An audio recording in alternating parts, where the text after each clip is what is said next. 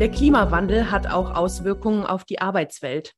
Menschen, die draußen arbeiten, sind zum Beispiel besonders von erhöhter Sonneneinstrahlung und großer Hitze betroffen. Aber auch andere Folgen des Klimawandels wie Extremwetter oder die mögliche Übertragung von Krankheiten durch Tiere, die durch die erhöhten Temperaturen eingewandert sind, haben Auswirkungen auf die Arbeit und auch auf den Arbeitsschutz. Und welche Rolle spielen Normen in diesem Zusammenhang? Herzlich willkommen zu einer neuen Folge des Kann Podcast, liebe Hörerinnen und Hörer. Schön, dass Sie dabei sind. Ich bin Katharina von Römer-Lipinski. Ich spreche heute mit Axel Gutsmiedel, Sachbearbeiter Umwelt beim Technischen Hilfswerk darüber, wie das THW mit den Herausforderungen des Klimawandels umgeht. Hallo, Herr Gutsmiedel, willkommen im Kann Podcast. Ich freue mich auf unser Gespräch. Einen wunderschönen guten Morgen, Frau von Rümer und Lipinski. Ja, ich freue mich ebenfalls und danke schön für die Einladung. Bitte erklären Sie doch zu Beginn einmal kurz, was genau das THW ist und was die Aufgaben vom THW sind. Die Bundesanstalt Technisches Hilfswerk ist die ehrenamtliche Einsatzorganisation des Bundes im Zivilschutz und in der Katastrophenhilfe. Das absolut Besondere beim THW ist, dass alle Einsatzkräfte ehrenamtlich sind. Und wir sprechen da von 80.000 ehrenamtlichen Einsatzkräften im THW und im Vergleich nur 2.000 hauptamtlichen Angestellten, die die Einsatzkräfte im klassischen Verwaltungsbereich unterstützen und die klassische Verwaltungsarbeit als ähm, Bundesanstalt natürlich übernehmen. Das Besondere beim THW ist auch, dass wir technische Hilfe im Zivilschutz leisten, also unsere eigentliche Kernaufgabe, aber auch in der Bekämpfung von Katastrophen, Notständen und Unglücksfällen auf Anforderungen unterstützen oder bei Katastrophen auch im Ausland helfen, sofern uns die Bundesregierung den Auftrag dazu gibt. Und was bedeutet der Klimawandel für das THW? Was bedeutet das ganz konkret für die Arbeit im THW? Und welche Herausforderungen müssen Sie vielleicht auch aktuell schon meistern?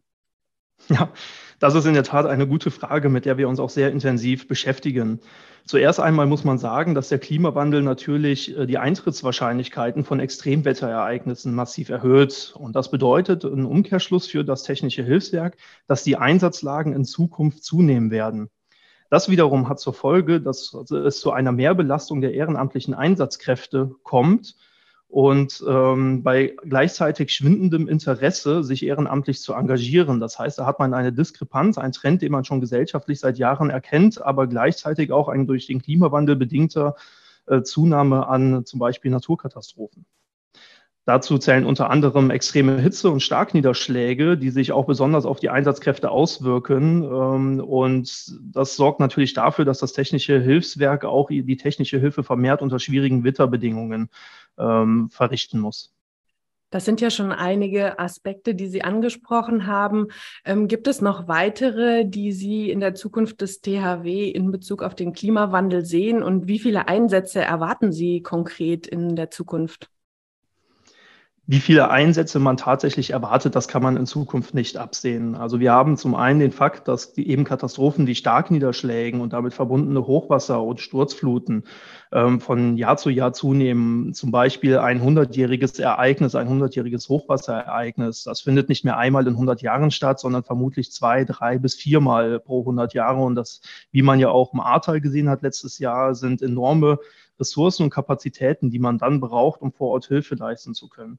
Wir haben aber auch schleichende Katastrophen, wie zum Beispiel die Dürreperiode, die sich natürlich auch besonders auf die Ressourcenverfügbarkeit ähm, auswirken. Ich sehe da zum Beispiel den Schiffsverkehr, wenn der eingestellt wird aufgrund von niedrigen, äh, niedrigen Pegel haben wir auch natürlich die Probleme, Ressourcen nach vielen Einsätzen zu bekommen, die wir ja natürlich nachschaffen müssen, sei es Betriebsmittel für unsere ganzen technischen Geräte und es ist einfach davon auszugehen, dass die Zahl der Einsätze ähm, in Zukunft exponentiell zunehmen wird, bedingt durch den Klimawandel.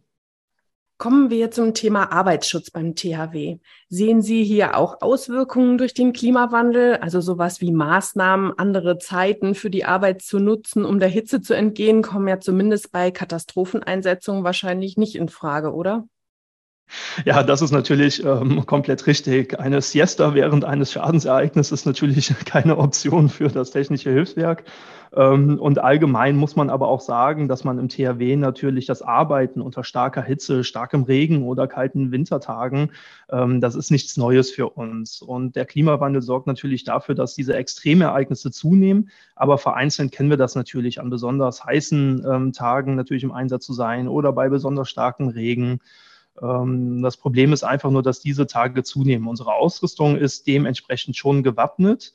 Ähm, aber das sind natürlich ähm, andere, auch soziale Auswirkungen, die da stattfinden. Ein konkretes Beispiel ist, dass die Einsatzstunden natürlich massiv zunehmen. Und wenn wir jetzt darauf blicken, dass wir eine überwiegend ehrenamtliche getragene Einsatzorganisation sind, beziehungsweise jede Einsatzkraft im technischen Hilfswerk ist nur ehrenamtlich bei uns, dann sind das natürlich auch Arbeitsstunden, die dem Arbeitgeber fehlen. Wir sind extrem dankbar, dass die Arbeitgeber natürlich ähm, die, die Einsatzkräfte freistellen für das THW.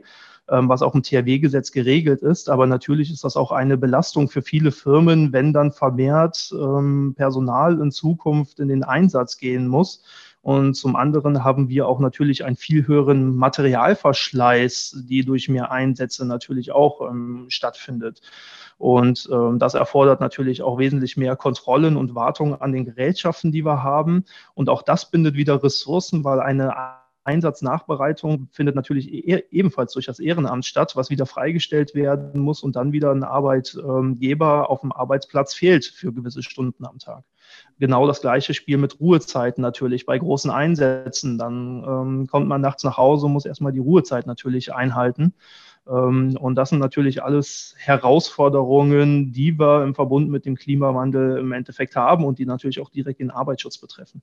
Jetzt möchte ich noch mal eine kleine Brücke zum Thema Normung schlagen. Ein Thema, mit dem wir uns bei der Kann beschäftigen, ist äh, persönliche Schutzausrüstung, smarte persönliche Schutzausrüstung, die über Sensoren, zum Beispiel Vitaldaten der Menschen, die die PSA tragen oder auch Umgebungsbedingungen erfasst. Hier steht die Normung schon in den Startlöchern und nutzen Sie solche PSA schon beim THW oder ist auch der Einsatz von solcher PSA schon geplant? In Zukunft ja, auf jeden Fall. Also momentan sind wir beim THW in einem ähm, Beschaffungsverfahren für neue multifunktionale Einsatzanzüge. Das war jetzt eine Projektgruppe innerhalb des THW, die sich damit beschäftigt hat, ähm, wie soll ein zukünftiger Einsatzanzug aussehen. Und diese Projektgruppe hat die Arbeit jetzt vor, lassen Sie mich nicht lügen, zwei Jahren Pi mal Daumen abgeschlossen. Dann ging es zur Ausschreibung. Jetzt sind wir gerade mitten in der Beschaffung. Und natürlich wurden bei diesen Einsatzanzügen auch darauf geachtet, ähm, dass die extreme Witterungsbedingungen ähm, standhalten. Und da haben auch diverse Langzeittests stattgefunden und auch ähm, Tests in einsatzsimulierbarer Umgebung, die wir dann selber im THW gemacht haben. Der Vorteil an dem neuen multifunktionalen Einsatzanzug, kurz mehr übrigens im THW, ist, dass es ein modules System ist, dass es uns ermöglicht, solche Gadgets in Zukunft zum Beispiel auch mit einzubinden. Ähm, wir haben verschiedene Fächer, die man dann via Klettfunktion etc. anbringen kann an den Meer. Und dort kann man sich auch in Zukunft vorstellen, ähm, zu schauen, was wir dort mit technischen Möglichkeiten auch zusammen in Verbindung bringen können. Das ist ja bestimmt auch interessant, wenn man da erste Rückmeldungen hat, sowas vielleicht sogar mal irgendwann in die Normung einzubringen. Und ein Thema, was Sie gerade auch schon angesprochen haben, ist ja die Prüfung von solchen ja, PSA oder eben auch anderen Geräten oder Produkten. Und ähm, diese Produkte, die werden ja meistens nach Normen hergestellt und die Prüfungen sind auch in Normen geregelt und finden innerhalb von festgelegten Normbedingungen statt. Und ob das in Zukunft noch so ausreicht oder ob sich da auch die Normung anpassen muss, zum Beispiel in Bezug auf Temperaturbereiche bei Prüfungen, muss man jetzt natürlich genau ähm, schauen, damit die Sicherheit der Produkte auch gewährleistet bleibt. Wie wählen Sie beim THW die Produkte wie Maschinen, Geräte, persönliche Schutzausrüstung und so weiter aus? Ja, das ist eine gute Frage und ich muss auch ehrlich zugeben, dass ich mich in den Normbedingungen jetzt nicht sonderlich gut auskenne. Was ich aber weiß oder was unsere Erfahrungen sind, ist, dass zum Beispiel bei der Beschaffung von unserem multifunktionalen Einsatzanzug ähm, die Temperaturbereiche, die getestet werden, oftmals über denen der Normanforderungen liegen. Das hat zum einen damit zu tun, dass viele Hersteller natürlich wissen, dass wir in besondere Einsatzsituationen agieren und die nicht immer vergleichbar sind wie mit anderen Arbeitsstätten zum Beispiel. Ähm, so dass dort auch über die Normen hinaus getestet wird. Auf der anderen Seite definieren wir als Behörde aber teilweise auch selber unsere Anforderungen in den Ausschreiben, dass Ausschreibungen, dass wir dort halt wirklich sagen, ähm, wir wollen explizite Eigenschaften hervorheben oder für explizite, explizite Situationen ähm, gerüstet sein und entsprechend versucht dann natürlich der Markt zu agieren und uns auch diese Anforderungen zu bieten. Und das geht dann ähm, zum Teil auch natürlich über gewisse Normanforderungen hinaus. Und gibt es auch neue, vielleicht ganz spezielle Produkte, die Sie aufgrund des Klimawandels einsetzen oder deren Einsatz geplant ist? Ich denke da zum Beispiel an Ventilatoren als Schutzmaßnahmen gegen Mücken oder Kühl- und Lüftungsmöglichkeiten an Arbeitsplätzen. Wenn man jetzt ehrlich ist, dann muss man natürlich sagen, dass die meisten Einsätze im THW eigentlich relativ kurze Einsätze sind. Das heißt, wenn ich natürlich zwei, drei Stunden draußen arbeite mit schwerem Gerät, dann ist ähm, die Chance, dass dieses Gerät überhitzt, jetzt eigentlich gar nicht so hoch. Ähm, aber es gibt natürlich auch diverse Einsätze, siehe Ahrtal oder jetzt bei der Waldbrandunterstützung im Harz, wo wir natürlich mehrere Tage gebunden sind und das zum Teil auch bei extremen Wetterlagen wie eben einer enormen Hitze, wie man das ja im Harz jetzt zum Beispiel hatte oder bei starken Niederschlägen. Ähm, dort gucken wir, dass wir natürlich diverse Schutzmaßnahmen benutzen. Also ein Beispiel bei längeren Einsätzen ist, wenn wir einen Bereitstellungsraum aufbauen, wir dort diverse Geräte haben, um uns zum Beispiel vor extremer Hitze oder Kälte zu schützen, sei es ähm, mobile Luftfilter mit Kühlfunktion oder Heizungen oder weitere technische Ausstattungen, die wir dann in diesen Bereitstellungsräumen benutzen.